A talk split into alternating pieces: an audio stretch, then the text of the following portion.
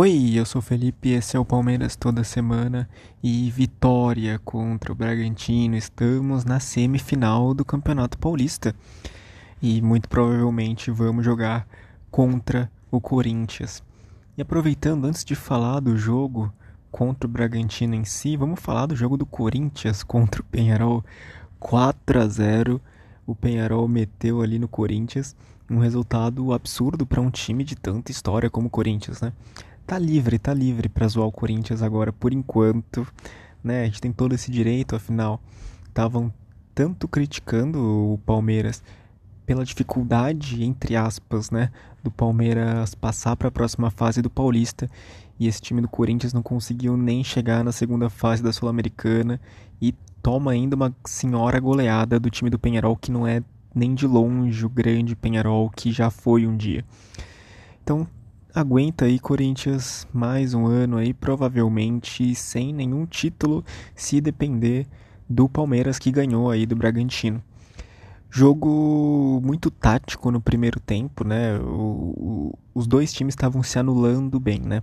Então o Bragantino ele estava muito bem treinado, jogou o Maurício Barbieri, técnico do Bragantino, estudou o esquema de jogo do Palmeiras e tentou fazer um modelo espelhado no esquema de jogo do Abel Ferreira, ou seja, jogou também com três zagueiros, cinco meio-campistas e dois atacantes.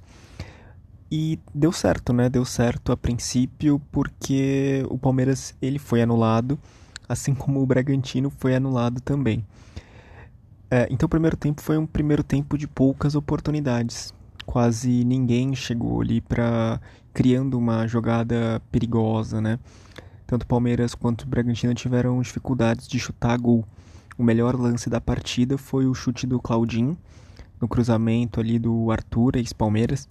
Cruzou numa jogada ensaiada, num escanteio pro Claudinho, que quase fez um golaço. Que bom que não fez, né?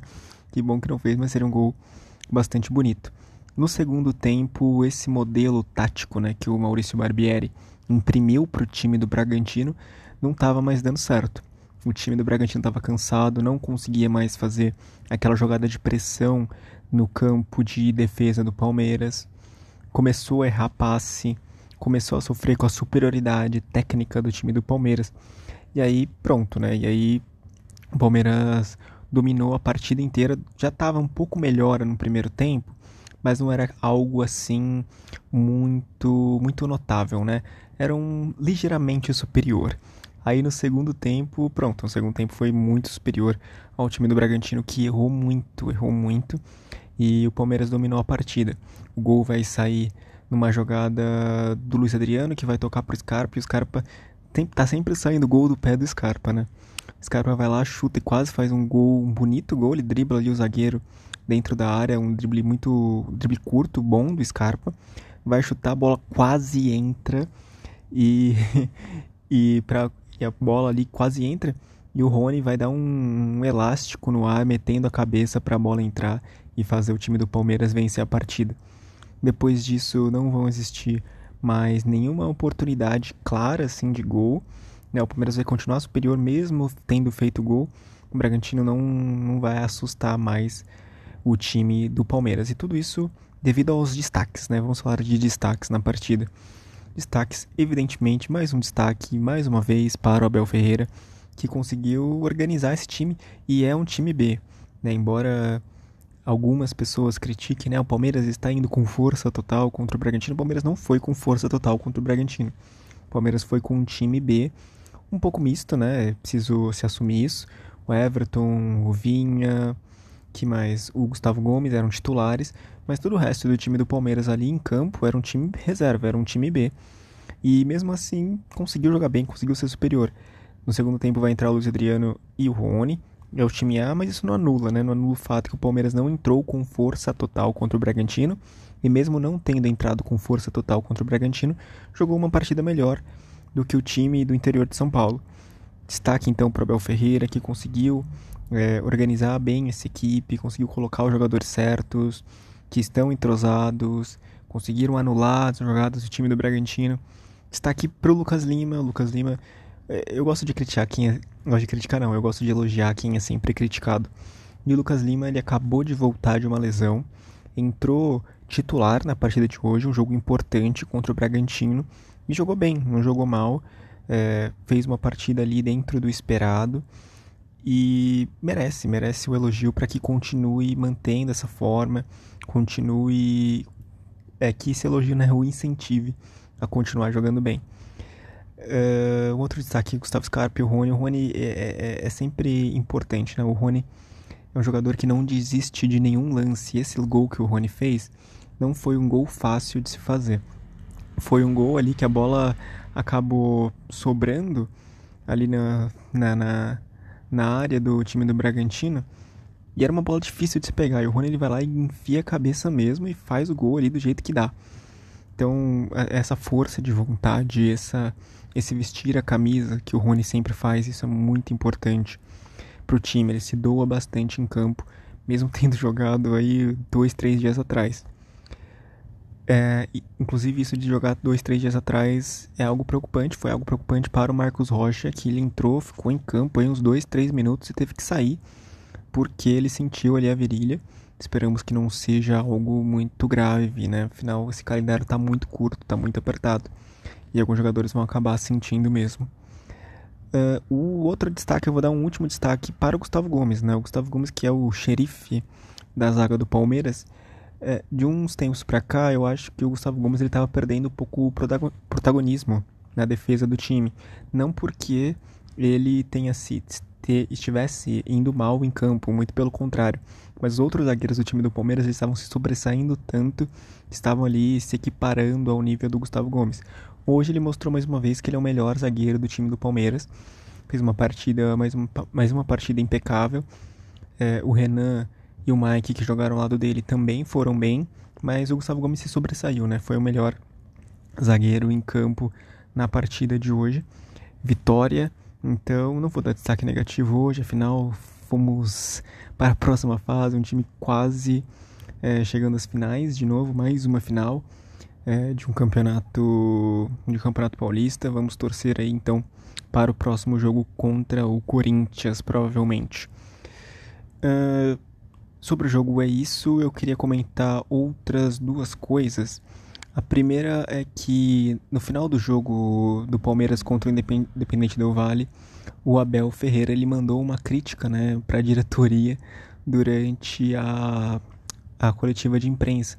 Que ele falou: bom, já que não vai contratar mais ninguém, não vai contratar ninguém, pelo menos não vende nenhum jogador do elenco. Ele falou isso em relação ao Rony, né? Porque o Palmeiras estava começando a estudar a venda do Rony. O Rony, ele aparentemente tinha interesse de um clube, de clubes do exterior da Europa, inclusive um desses clubes seria o Ajax da Holanda, um clube grande. E o Abel falou que ele não quer que o Rony seja vendido. E o Rony hoje fez um gol, né? Então, é, não é hora mesmo. O Rony é um jogador importantíssimo pro elenco do Palmeiras.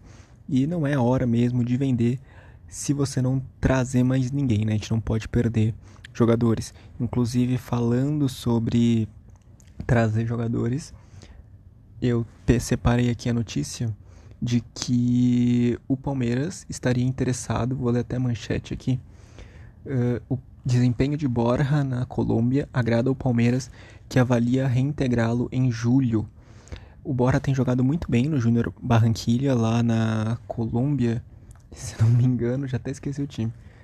É, na Colômbia mesmo. E o Borja ele tem desempenhado um, tem um desempenho muito bom nesse, nesse time, principalmente na competição da Libertadores. O Borja é o maior artilheiro da Libertadores nos últimos 10 anos. O cara é um fazedor de gols, né? Não deu assim tão certo no time do Palmeiras, mas agora, né? Eu acho que agora que nós temos um treinador é, que está bastante conectado com o elenco, que tem é, uma noção maior de relacionamentos, de lidar melhor com é, os jogadores em si, né? Que é o Abel Ferreira, que explora ali as qualidades de cada um. Talvez o Borja ele tenha um desempenho melhor no nosso time. O Júnior Barranquilha pode contratar o Borja, né, se ele quiser, mas o Júnior Barranquilha não tem esse dinheiro, então provavelmente o Borja vai voltar e o Palmeiras estuda com com certo otimismo, né? Agora a volta dele. E eu acho que ele reintegraria bem, né? Ele acrescentaria bem ao elenco. O Borja, ele, ele tem eu acho que tem muito a se extrair desse jogador, né? Se for bem, se ele for bem trabalhado. Além disso, a gente tem uma, uma outra notícia, né, que saiu a convocação da seleção brasileira hoje, e o Everton, né, o goleiro do Palmeiras foi convocado. Dessa vez o único jogador convocado do Palmeiras dessa vez foi o Everton. Né, o Gabriel Menino não foi, até porque o Gabriel Menino, além de não jogar, Gabriel Menino, além de não jogar tão bem as últimas partidas, ele está lesionado, né? Tá em fase de transição física, então é, tá fora dessa convocação. Vai ficar fora de dois jogos do Palmeiras, um contra o CRB, jogo de ida, e o outro contra a Chapecoense, a segunda rodada do Campeonato Brasileiro. Ficaria de fora do jogo contra o Flamengo, mas aparentemente esse, essa partida ela foi adiada pela CBF. Então, dois jogos aí sem o Everton, ao menos não são jogos assim tão importantes, né? Numa final de campeonato, não é uma fase decisiva da Libertadores. Então, uh, eu acho que dá para dá pra compreender e nós temos dois substitutos muito bons neste momento para o gol do Palmeiras. Eu acho que sobre as notícias é isso, esperamos aí é, golear mais uma vez o Corinthians, que perdeu de 4 a 0 do Penharol, vou lembrar isso mais uma vez. 4 a 0 que vexame, que vexame. E vamos com força total aí, meter mais 4 no Corinthians, que mesmo que a gente não ganhe o Campeonato Paulista, a gente golear o Corinthians, eu já vou ficar feliz o suficiente. Já vou dar bastante risada e vou comemorar bastante.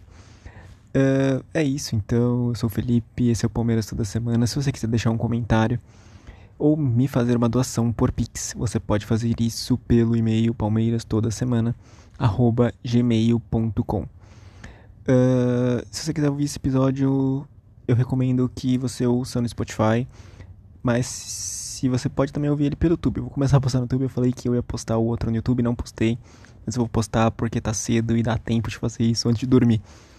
Então é isso, eu fico por aqui, até a próxima e tchau.